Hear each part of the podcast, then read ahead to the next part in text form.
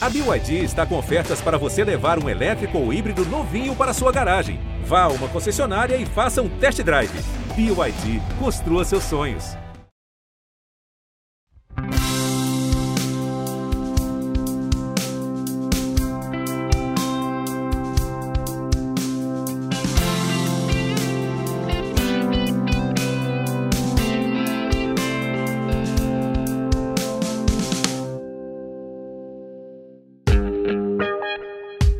Chegando você! Está no ar mais um episódio do nosso podcast O Cientista do Esporte. Tudo bem? Eu sou o Prota e é uma satisfação muito grande estarmos aqui compartilhando informações da ciência esportiva. Olha, eu recebi a mensagem do assinante Igor Albano pelo Instagram, arroba o cientista do esporte. Fiquei muito feliz né, com a mensagem dele. Ele diz assim: comecei a acompanhar o podcast há alguns dias, conteúdo de altíssimo nível, estou adorando. Parabéns aos envolvidos, já sou fã eu deixo aqui o meu agradecimento a todos os colaboradores, né? Graças a eles, graças aos cientistas, aos atletas, aos técnicos, que a gente consegue realmente reunir aqui informações de muita qualidade. Muito obrigado pela mensagem aí pro Igor. Quem quiser também pode entrar em contato para sugerir temas ou para conversar mesmo, né? A cada semana a nossa comunidade só cresce. Sempre lembrando que nosso podcast está no Spotify, Apple, Google e Castbox. E você encontra também conteúdos adicionais lá no meu blog, ge.globo barra o cientista do esporte. Vamos divulgar a ciência. Tudo certo? Tudo pronto? Hora da nossa atração de hoje. Vamos lá! Neste episódio de número 40, trago três convidados especiais para falarem da importância e dos resultados obtidos com a aplicação de técnicas neurocognitivas de treinamento em atletas com muita ciência envolvida. Assim, André Heller, nosso campeão olímpico em 2004 e medalha de prata em 2008 com vôlei brasileiro, também multicampeão da Liga Mundial, enfim, muitas conquistas na sua vida profissional. Hoje, coordenador técnico do Vôlei Campinas, do Vôlei Renata, ele nos conta como se encantou por todo esse processo de abordagem que é usado nas suas equipes de vôlei. Afinal, foi junto com a Larissa Zink e com a doutora Paula Azevedo que tudo começou na equipe, através da fundação da Neuroesporte. Larissa é formada em Educação Física pela Unicamp, pós-graduada em Neurociências pela Neuro Leadership Institute em Nova York e já foi atleta da natação brasileira também. A doutora Paula Azevedo é médica neurologista e faz o seu doutorado em neurociências. E nos envia o seu depoimento diretamente do Canadá. Quer entender como tudo funciona? Acompanhe a partir de agora.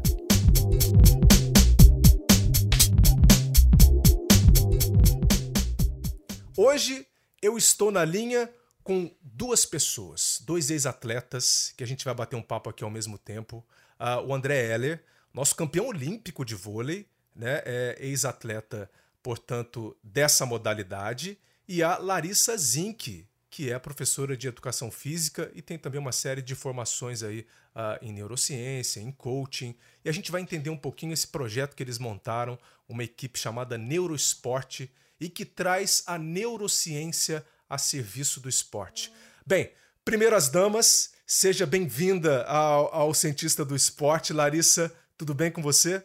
Tudo bem, Prota, muito prazer te conhecer é, agora, né, ao vivo.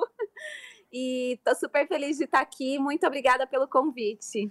E André Heller, é uma satisfação receber você também aqui. É, é, é, inclusive levanta até uma certa curiosidade, né? Como é que você pode estar relacionado a, a, a neurociências? Né? A gente vai entender um pouquinho disso aqui. Seja bem-vindo ao Cientista do Esporte. Oi, Prota, que bacana te encontrar por aqui dessa vez. Nossa, que delícia de convite.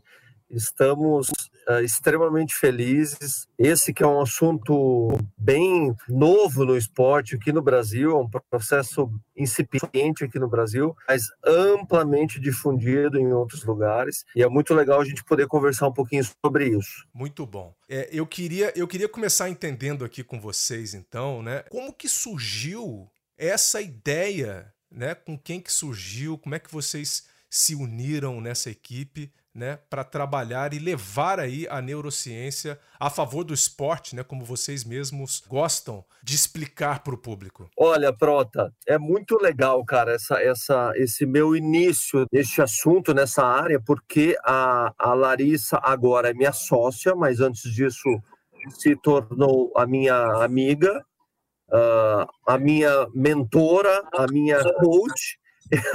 e foi através dela que tudo entrou na minha vida praticamente, né? de, de uma maneira mais explícita.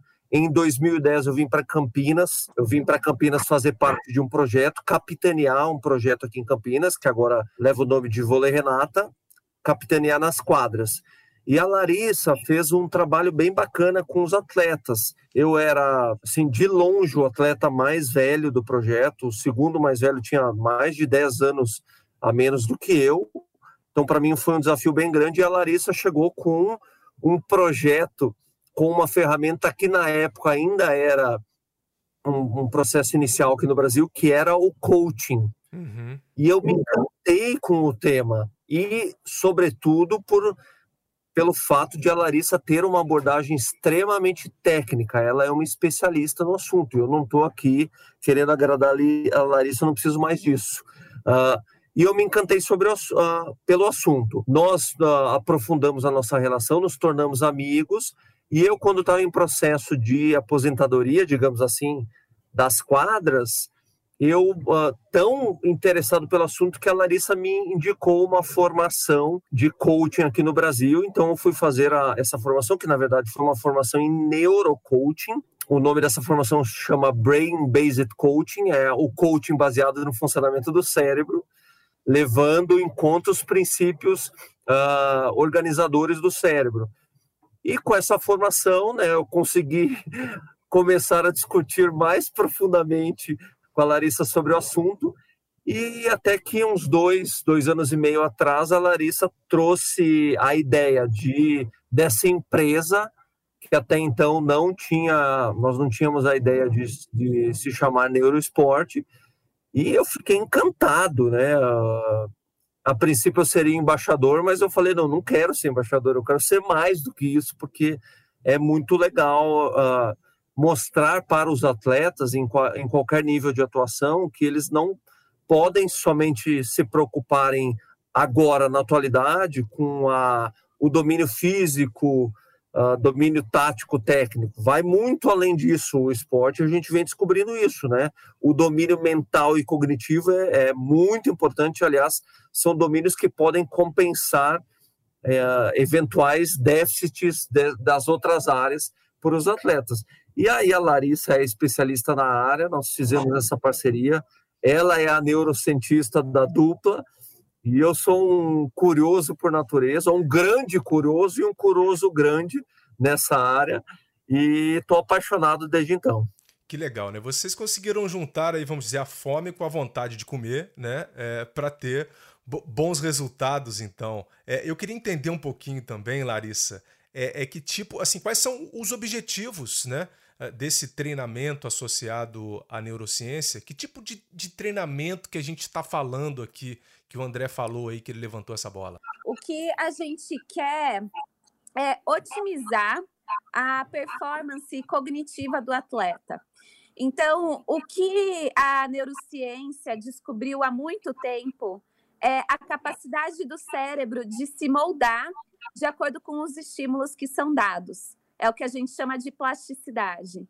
Então, a partir de um momento que você dá um estímulo para trabalhar, por exemplo, o processo de tomada de decisão do atleta, o cérebro acaba criando novas conexões e otimizando essa rede neural envolvida no processo de tomada de decisão.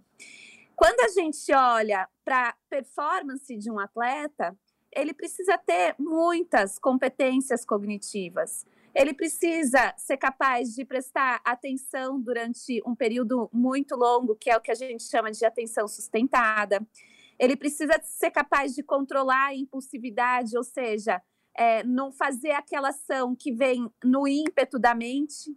Ele precisa ser capaz de tomar boas decisões, de mudar o gesto técnico enquanto ele está fazendo esse gesto técnico caso ele receba uma nova informação, que é o que a gente chama de é, flexibilidade cognitiva.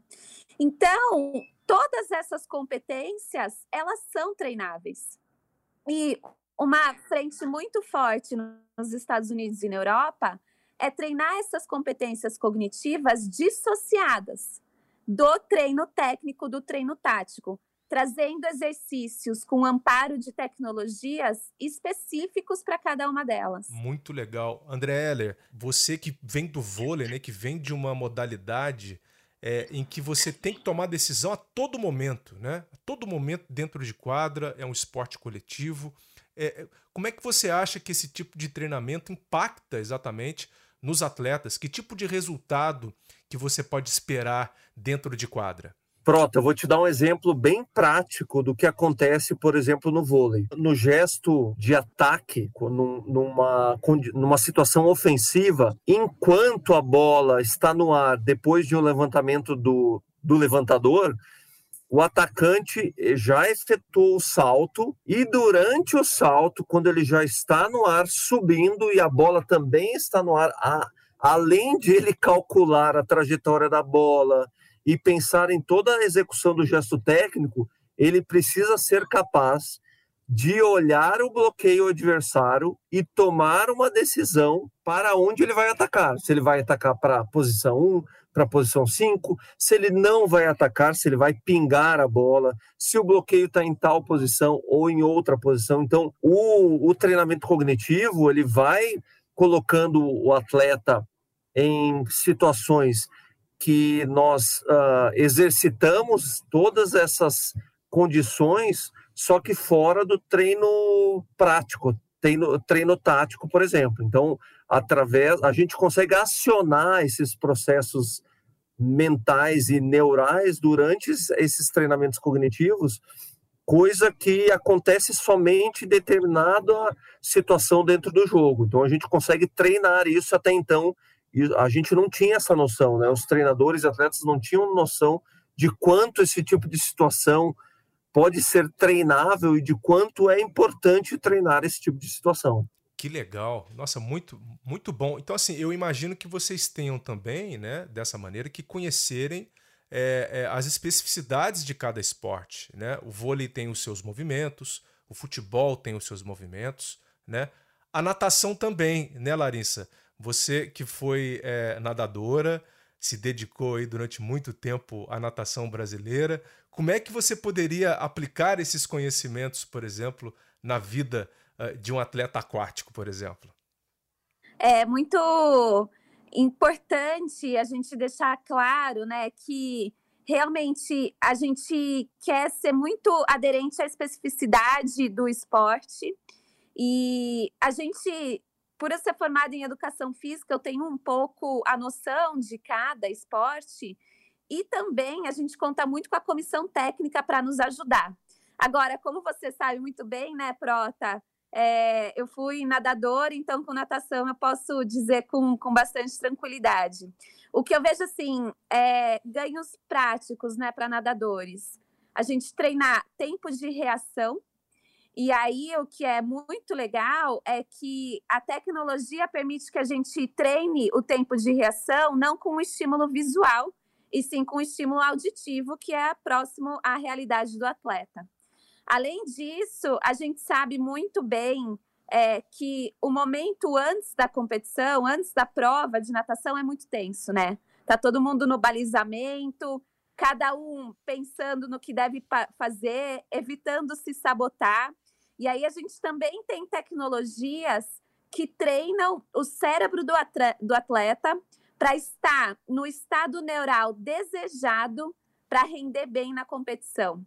É uma tecnologia norte-americana, ela se chama Versus, amplamente utilizado por campeões olímpicos dos Estados Unidos, e ele é um jogo de videogame que você joga com suas ondas neurais. Hum. Então, se hum. você não atinge a, o objetivo da onda neural durante o jogo, você não consegue atingir o objetivo do jogo. Por exemplo, pilotar um avião sem que ele caia. Então, a gente consegue trabalhar com os nadadores esse pré-prova também conseguimos trabalhar o tempo de reação. E se a gente pega aí fundistas, né, meio fundo, 400 livre, 800, inclusive agora no ISL, eu não sei se você viu, se estava é, com o Takata, que teve um nadador que errou a contagem dos 400 livre, parou nos 350. Isso é uma competência cognitiva que falhou, que é a atenção sustentada, que é algo que a gente também consegue trabalhar com os atletas, com os nadadores. Que legal. Ela é, na sua época, né, não tinha isso, né? Eu digo assim, isso não era tão conhecido, isso não era tão difundido, pelo menos, né, no mundo esportivo. Como é que você entrou em contato com isso? Você conheceu lá fora? Quando foi que você realmente eh, se atinou de que isso aí poderia ser uma coisa legal? Porque você foi campeão olímpico em 2004, ganhou ainda uma medalha de, de prata né, na Olimpíada também seguinte. Quando é que você realizou que isso era uma coisa legal? Nossa, Prota, que pergunta bacana, porque eu estava justamente pensando sobre isso, e por mais que eu e a Larissa tenhamos um relacionamento de amizade e de sociedade há muito tempo, é sempre muito legal escutá-la, assim, né? uh, em relação a isso, porque ela realmente tem muito conhecimento. E eu estava pensando justamente enquanto ela falava que eu acabei mordendo a língua nesse sentido, porque eu era um atleta uh, que não nunca me reconheci e nunca fui reconhecido por ser um atleta talentoso. Eu, eu costumo dizer que eu me construí. E essa percepção de construção da minha carreira foi desde cedo. Eu sabia, eu descobri em um determinado momento do início da minha carreira que a, a questão mental poderia ser o meu diferencial competitivo, porque eu nunca fui um atleta talentoso tecnicamente, nunca fui o maior pontuador, nunca tive os fundamentos assim o controle e o domínio absoluto dos fundamentos. Então, eu sempre entendi que essas questões poderiam ser os meus diferenciais competitivos. E eu sempre, Prota, ao longo da minha carreira, busquei alternativas. Não uh, no treinamento cognitivo, mas eu, por exemplo, fiz uh, terapia, fiz psicologia uh, atrelada ao esporte, eu fiz yoga, eu fiz tudo, eu fiz coaching, e aí eu descobri o treinamento cognitivo com a Larissa, e é muito bacana entender, uh, perceber que uh, o treinamento cognitivo pode otimizar literalmente o processo de desenvolvimento do atleta, porque nós também acabamos quebrando um paradigma aos poucos, obviamente, no Brasil, porque nós temos uma cultura aqui no esporte brasileiro de que a quantidade vai levar à qualidade, sabe? E eu fui o exemplo vivo disso. Eu sempre achei que quanto mais eu treinasse, tanto que eu tinha na minha cabeça que eu sempre tinha que ser o primeiro a chegar e o último a sair, ou o cara que mais levantasse peso na academia, tal. Sempre tive isso. Eu sempre fui um leão de treino. Mas agora, por isso que eu falei que eu mordi a minha língua, eu entendo que não, a gente pode ter um outro caminho. E o treinamento cognitivo é fundamental. É fundamental. Eu, não, eu lembro de, do meu, de um dos meus primeiros técnicos me mandar para o paredão: Ó, André, você vai lá e faz 500 manchetes. E eu precisei fazer 500 manchetes contra a parede para conseguir qualidade. E hoje em dia, para eu conseguir me concentrar o tempo todo para conseguir fazer esse gesto técnico 500 vezes. Hoje em dia, nós podemos treinar a atenção sustentada, como bem disse a Larissa.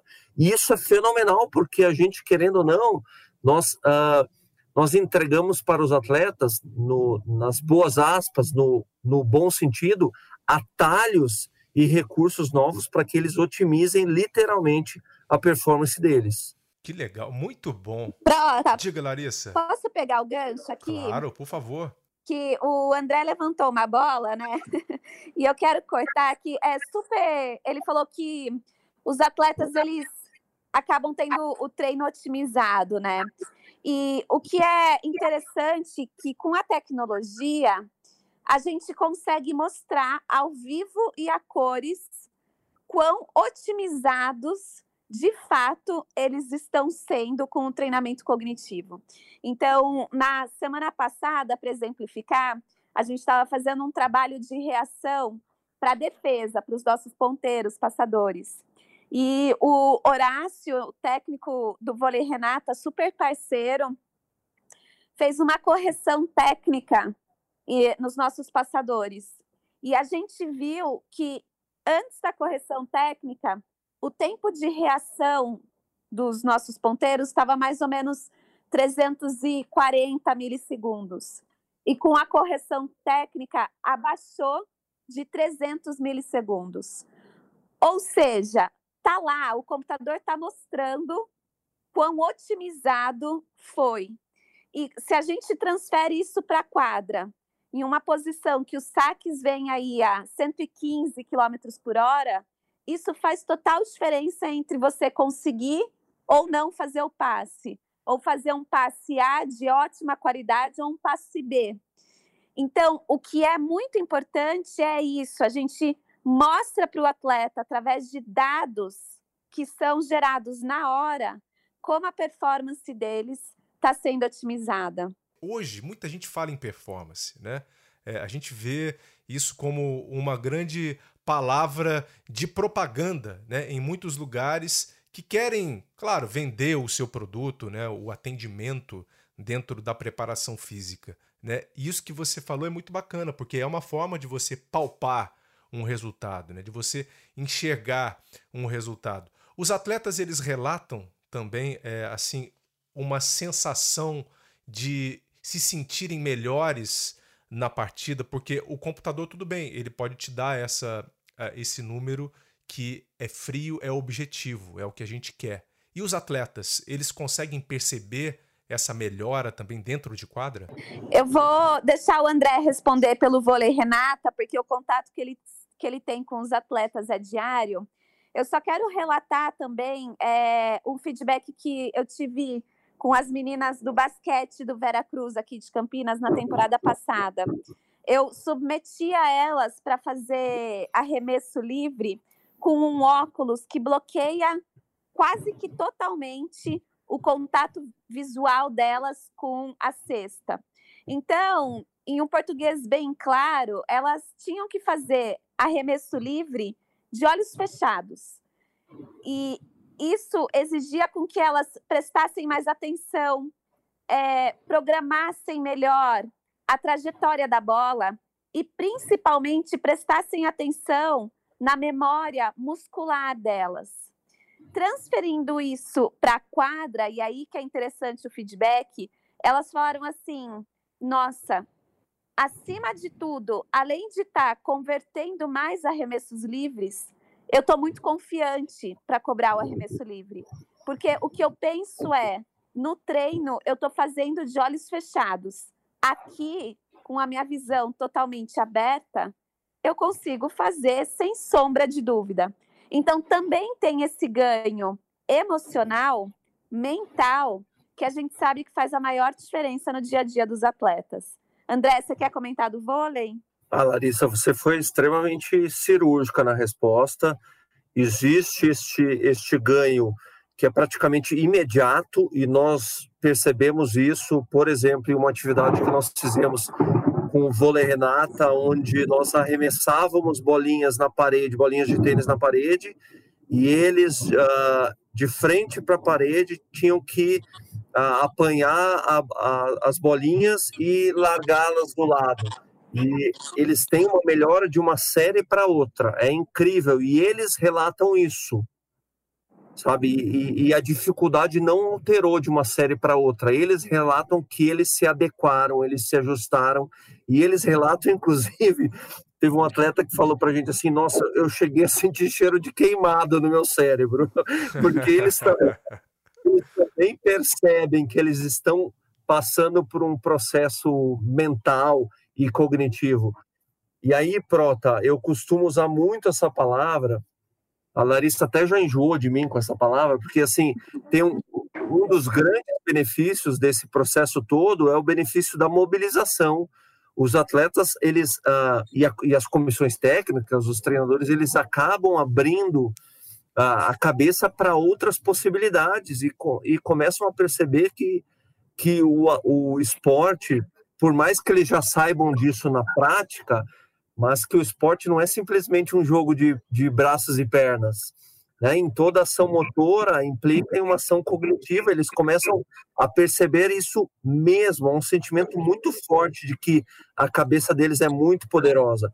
E não é à toa, Prota, que no final da, das atividades, geralmente a gente faz um questionário, como se fosse uma anamnésia, a Lari pode falar melhor sobre isso, perguntando para eles sobre como foi a qualidade do sono, para eles atre, atrelarem uma nota, foto, a qualidade do sono na noite anterior, como está o humor, para eles perceberem que esses fatores uh, são importantes na performance deles. E isso vai gerando uma, uma condição de autoconhecimento, e aí o, o, essa condição ela é muito poderosa. Eu costumo dizer que o autoconhecimento é, é o que pavimenta assim, a estrada para que os outros domínios, as outras áreas, consigam atingir uma performance bacana. Larissa, é, você, você falou aí que vocês têm algumas técnicas, uh, inclusive tecnológicas, né, uh, para fazerem uso durante esses treinamentos. Vocês também têm outras técnicas que não precisam de tecnologia.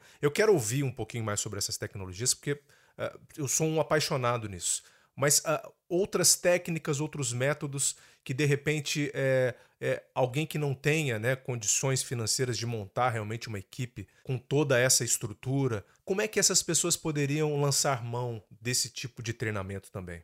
Muito boa pergunta, Prota. E o que eu quero deixar bem claro assim é que a neurociência aplicada ao esporte é para todos. Você não precisa ter um recurso muito alto é, para conseguir fazer esse tipo de treinamento cognitivo.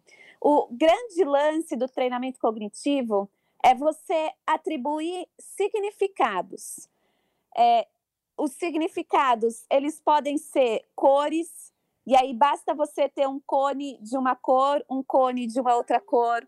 O significado pode ser números pares, números ímpares, e aí basta você imprimir números ou até mesmo falar números. O significado pode ser direção, então você pode inserir setas, né, imprimir setas ou até mesmo mostrar a direção com os seus braços.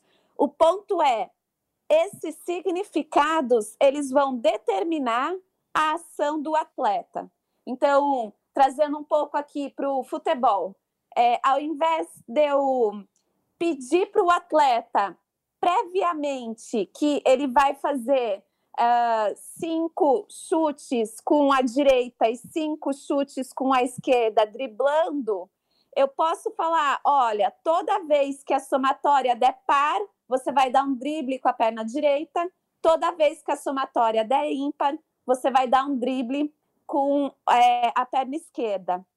Qual é a grande questão, a cerejinha do bolo aqui? É a imprevisibilidade. O treinamento cognitivo trabalha com imprevisibilidade e por isso que você tem que atribuir significados. O atleta ele não pode prever o que vai acontecer no treinamento cognitivo e por isso que ele é rico. Porque o esporte, mesmo a natação, que é um ambiente extremamente controlado, é imprevisível. Então, você só precisa de criatividade e de muita vontade para conseguir aplicar esses treinamentos. E assim, exige muito, né, da mente dos atletas, como o Heller já falou pra gente, alguns relatam que a cabeça está queimando, né? É, é, eu fico imaginando assim a atenção e a concentração que esses atletas precisam ter durante esses treinamentos, Heller. Porque é, não dá para ficar de conversinha, não dá para ficar, sabe, de brincadeira. É, o foco tem que estar completo na sessão de treinamento, né? Absolutamente, absolutamente. Eles acabam treinando também o poder uh, do estar presente no, no aqui e no agora, né? Uh, não, não é possível brincar, porém eles se divertem muito, inclusive. Nós temos tido relatos assim de os atletas se divertindo uh, no ótimo sentido e ao mesmo tempo estando muito concentrados. Inclusive, em alguns momentos, com os atletas que nós trabalhamos, a gente inclui, inclusive, o ingrediente da competição entre eles, porque para um tenta ser mais rápido que o outro ou tomar uma decisão melhor do que o outro. Isso é muito bacana, porque além da, do, do componente imprevisibilidade que a Larissa falou, nós temos também o componente da competição, que é inerente à, à, à prova. Né? Isso vai acontecer de fato. Então, esse componente a gente também insere e a gente tem tido relatos assim muito bacanas dos atletas de estarem se divertindo, ao mesmo tempo percebendo que estão treinando cognitivamente e mentalmente, mas também principalmente percebendo que estão buscando performance através de uma concentração uh, mais qualificada. Muito bom. Larissa, é, quero entrar nesse ponto da tecnologia aqui com você. Né? Ah, você falou já do Versus, falou também do óculos né, de bloqueio de visão, mas ainda vocês usam realidade virtual, vocês uh, usam o sistema de uh, eletroencefalograma, né, para vocês conseguirem entender um pouco dessa atividade cerebral, assim como a estimulação transcraniana, que uh, eu abordei aqui num episódio também do Cientista do Esporte, o episódio 39, imperdível. A gente entrou em detalhes, uh, toda a fisiologia, o funcionamento, muito bacana. Eu queria saber de vocês, como que vocês vêm usando isso com os atletas, por exemplo, a realidade virtual. Eu fiquei curioso. É, a realidade virtual que a Neuroesporte trabalha, e isso eu tenho o maior orgulho de falar, vem de uma empresa brasileira que se chama Sensorial Sports, são os nossos parceiros. E essa realidade virtual, ela tem dois âmbitos distintos. O primeiro é fazer uma avaliação de performance cognitiva dos atletas que daí a gente tem um mapeamento global de como estão essas funções cognitivas.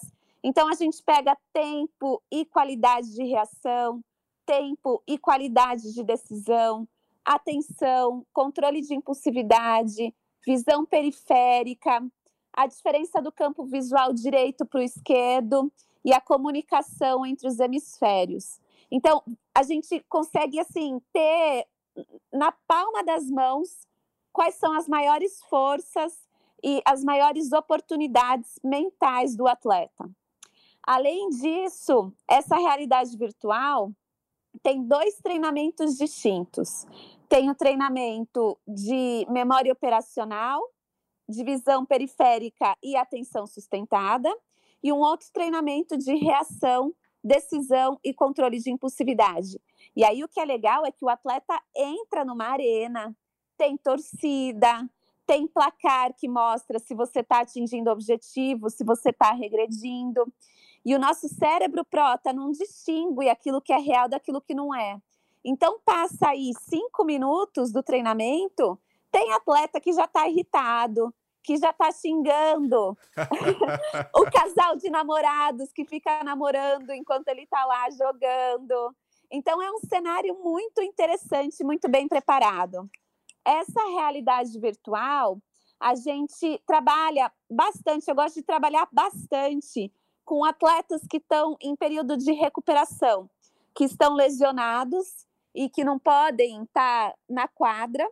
E aí a gente trabalha na realidade virtual para evitar perdas cognitivas e fazer com que ele volte na melhor performance para dentro de quadra. Interessantíssimo. É, vocês têm conhecimento assim de que estágio que o Brasil se encontra nesse tipo de abordagem, né, que vocês têm aí na Neurosport em relação ao exterior? E assim, qual seria o país referência né, na aplicação da neurociência no esporte mesmo? Pronto, eu vou te responder a primeira parte, mas a Larissa talvez seja mais qualificada para realmente dar uma resposta que condiza com a realidade, mas nós sabemos que aqui no Brasil o processo é muito incipiente. Sabemos que na Europa é difundido, sobretudo nos Estados Unidos, porém, mesmo aqui no Brasil, uh, o processo sendo, uh, já ter uh, sido iniciado, nós ainda percebemos que as pessoas confundem ou têm uma visão equivocada do treinamento cognitivo. Não é somente comprar a tecnologia ou os equipamentos ou os aparelhos, sabe? Não é nem o nosso carro-chefe da Neurosport. O carro-chefe da Neurosport, e a Larissa pode ratificar, é a avaliação cognitiva porque nós temos tecnologia para isso. Porque equipamento, como o óculos ou o Fitlight que nós temos, Eu acho que talvez uh, a pessoa que tenha recursos pode comprar. A questão é como estabelecer um protocolo de treinamento. E para isso tem a Larissa, que é especialista, e nós temos também a doutora Paula, que é uma neurologista que mora no Canadá. Então, não é somente comprar o equipamento, é fazer a avaliação cognitiva e baseado neste relatório uh, que nós obtemos através da avaliação, nós estabelecemos um protocolo de treinamento cognitivo. Muito legal, André. Então, já que você falou da doutora Paula, vamos trazê-la então aqui para comentar com a gente sobre essa parte importantíssima da avaliação. Primeiro de tudo, seja bem-vindo ao Cientista do Esporte. Tudo jóia com você, Paula? Oi, Prota. Primeiramente, assim, é um prazer enorme estar participando aí do Cientista do Esporte, que é um podcast que está bem legal, assim, quando o André e a Lari me disse que nós estaríamos participando, né, eu fui correndo ouvir os episódios, e, assim, bem interessante a proposta, e é um prazer, assim, poder estar falando, conversando um pouquinho com você e falando do meu papel na Neuroesporte. E Paulo, o que, que você pode falar para a gente sobre essa parte da avaliação médica, né? O papel do médico também dentro uh, desse time aí da Neuroesporte. Prota, o meu papel na Neuroesporte como neurologista é o de checar se a avaliação inicial feita pela Larissa ou pelo André, é, e, usando os nossos equipamentos, obteve alguma resposta inesperada de determinado atleta. Então, por exemplo, um dos nossos aparelhos é capaz de medir o quanto de visão periférica a gente está utilizando. E geralmente, num atleta de alta performance, é esperado que a discrepância entre um lado e o outro, direito e esquerdo, seja mínima, porque esse atleta está treinado para poder usar todo o campo visual dele. Então, se a gente encontra que um atleta, o campo visual do lado direito, não está é, respondendo a estímulos como o lado esquerdo e uma discrepância assim significativa, aí a gente precisa partir para avaliação neurológica formal, né? Fazer uma consulta, ver se o paciente, se o atleta tem alguma queixa específica, se acontecer alguma coisa né, se ele já tinha alguma lesão cerebral prévia, alguma doença prévia, e proceder ao exame neurológico e, se necessário, pedir exame de imagem ou qualquer outro exame complementar que, que seja necessário. Nós já tivemos um ou dois casos em que a gente precisou pedir complementar a avaliação inicial, quando a gente achou um resultado muito inesperado, muito assim longe da realidade daquele atleta. E a gente precisou complementar com ressonância de crânio, tudo. Em um dos casos, a gente é, confirmou uma suspeita que, que nós fizemos, assim, e o atleta está tá em segmento. Então, basicamente, o meu papel é refinar as avaliações feitas pela Larissa e pelo André, no sentido de a gente buscar descartar uma causa neurológica para baixa performance daquele atleta, seja na na atenção, no foco, visão periférica, o tempo de ação.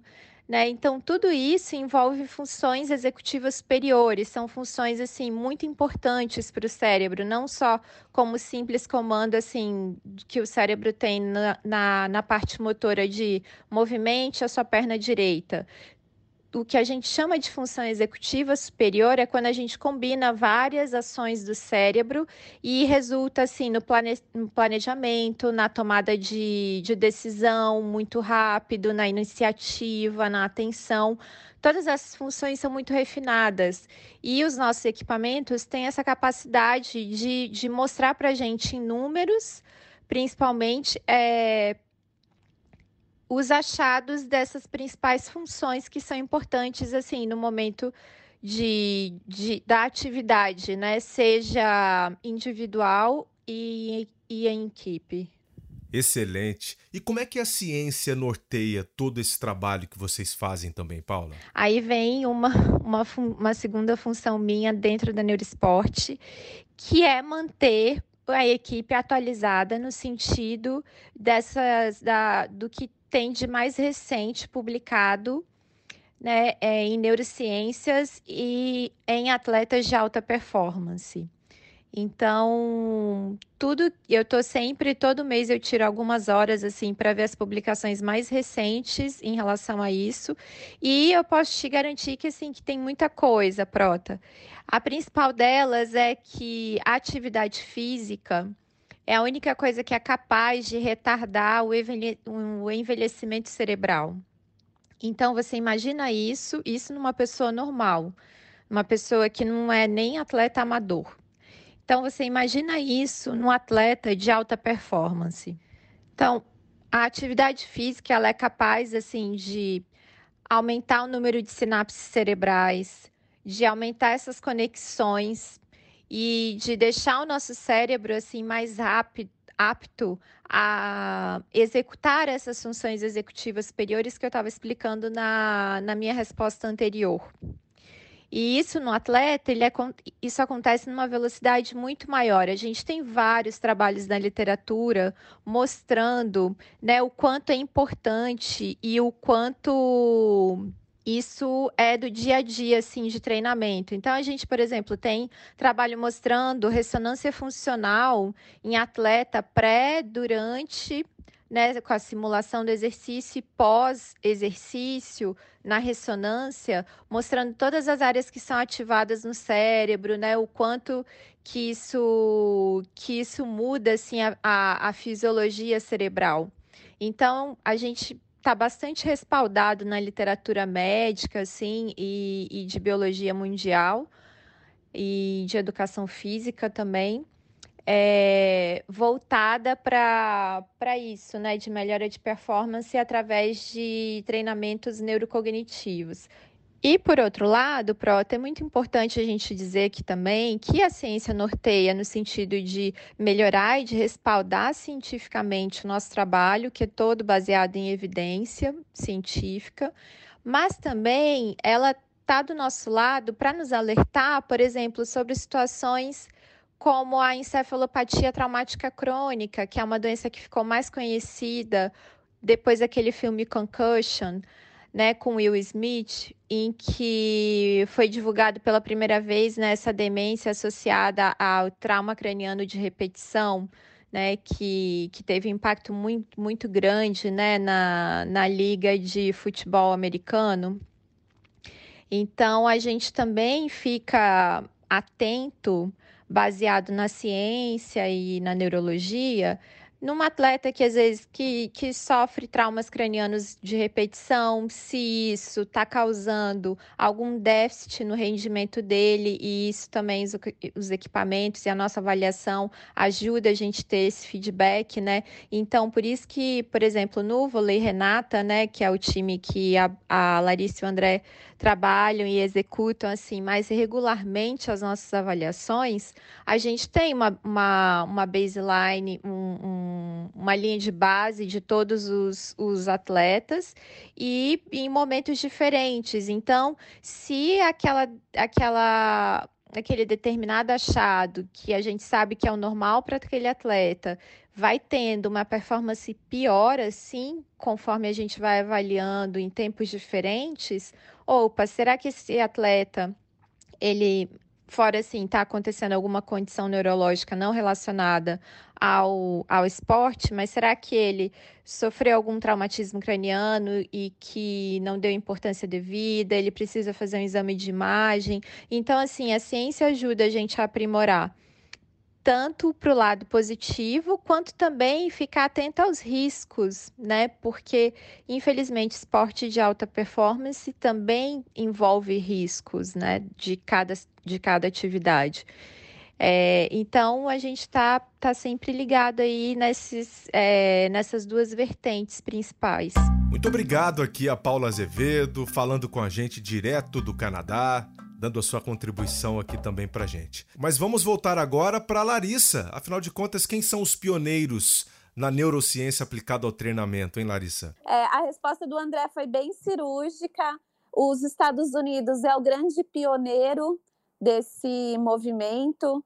Uh, NBA, NFL, a própria Liga de Beisebol norte-americana, que eu saiba, a maioria dos times trabalham com isso. Inclusive, na NBA tem um cargo de técnico de neurociência é, no time do Jazz. E lá o, o que é muito bom, né, é que tem uma adesão muito grande, porque eles já, como eles estão à nossa frente, eles já sabem os resultados. É, você falou da técnica transcraniana, tem um aparelho que se chama Halo Sports. E a gente sabe que nas Olimpíadas de 2012, 2012, o Michael Phelps fez essa técnica de estimulação antes de nadar as provas dele. E agora a gente está em 2020 discutindo sobre como essas tecnologias estão chegando aqui no Brasil. Bem, a gente já está chegando aqui na nossa reta final. É, eu queria saber é, de vocês, assim, a opinião de cada um. Né? Eu sei que vocês conversam direto sobre isso, mas acho bacana a gente encerrar desse jeito. O futuro, o que esperar do futuro né, é, da, da aplicação da neurociência no esporte, Larissa? Prota, eu acredito que é um movimento que vai ganhar, já está ganhando muita força, porque a gente sabe, né? É o cérebro quem comanda o nosso corpo. Então, se hoje a gente sabe que o cérebro ele responde a estímulos, para a gente ter ainda mais ganho de performance daqui para frente, que a gente já está vendo tantos recordes serem quebrados, tantas jogadas assim inusitadas, jogadas quase perfeitas nos esportes coletivos, para a gente conseguir ainda ter ganho de performance, eu acredito fortemente que vai ser através do cérebro. Então, para mim, é um movimento que vai ter destaque aí nas próximas Olimpíadas 2021, alguns atletas, 2024 e 2028, com certeza, a maioria dos atletas vão estar se beneficiando desse tipo de treinamento. A maioria dos atletas, hein, Elia? Olha só, olha só se vocês tivessem isso naquela época. Em 2004, vocês limparam, né? É uma Olimpíada fantástica.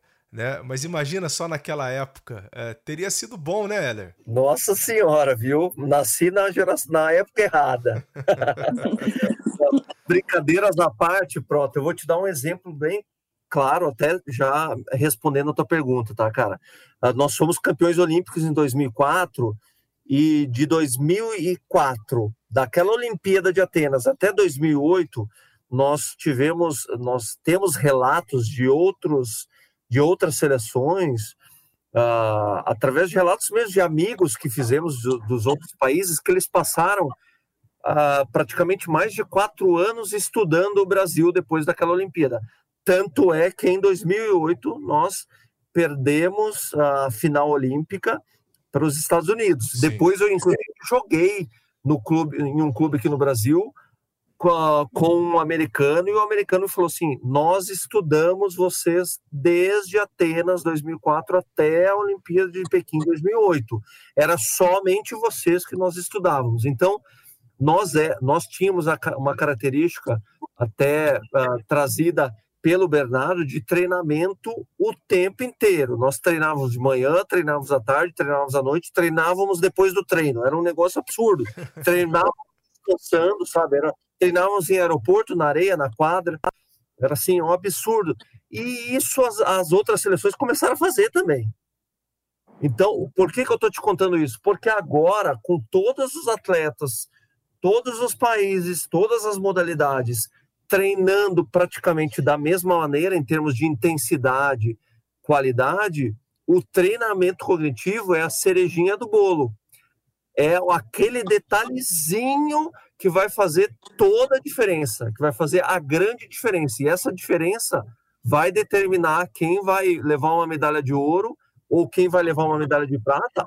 E a diferença é tão pequena que talvez determine a diferença uh, de quem realmente vai se tornar um medalhista para aquele cara que vai ficar nas últimas colocações, para você entender como nós estamos falando de alta performance. Quando a gente fala de alta performance, realmente um segundinho ou até menos que isso vai determinar a vitória ou a derrota.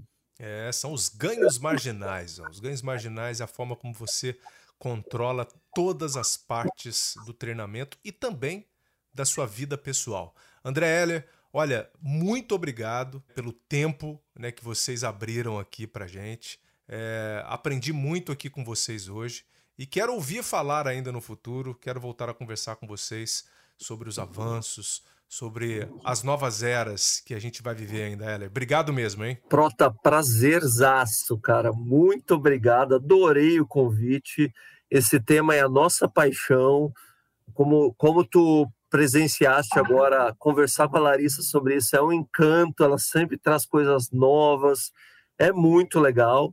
Então, continue acompanhando a Neuroesporte. Nos chame sempre que necessário e sempre que você tiver vontade. Muito obrigado. Maravilha, sucesso para vocês aí no, no Vôlei Campinas, né? o Vôlei Renata, que a gente está acompanhando tudo na tela do Sport TV também. Larissa Zink, muito obrigado. É uma aula aqui para gente. É uma satisfação imensa ter recebido vocês aqui no, no Cientista. Prota, eu que agradeço o convite, fiquei muito feliz.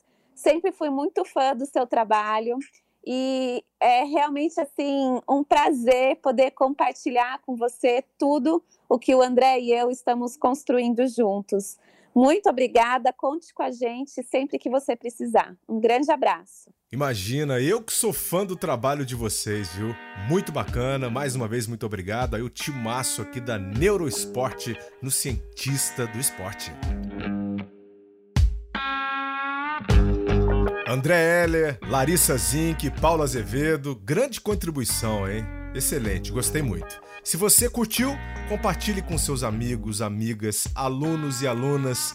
O treinamento de alto rendimento se baseia nos pequenos detalhes. Semana que vem tem mais. Muito obrigado pelo prestígio e até lá. Vida longa aos cientistas!